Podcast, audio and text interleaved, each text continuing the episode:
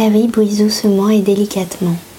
Les feuilles de l'arbre en face sont tout à fait vertes maintenant, et tout est étrangement doux ce matin.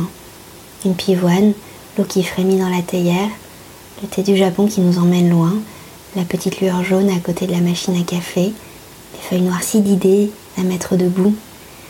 Goûter ce qui est savoureux et calmer le reste. Car il y a toujours ces interstices, ce qui gratte, ce qui écorche un peu, ce qui travaille au corps, qui tire, ce qui pousse, ce qui miaule ou rugit.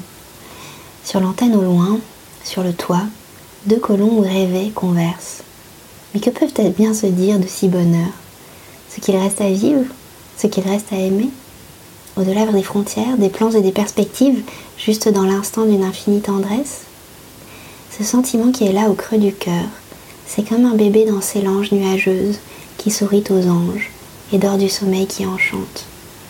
Il y a des matins si doux et si fragiles qui pourraient presque se briser comme une voix émue qui s'arrête pour laisser couler une larme de beauté. Bonne journée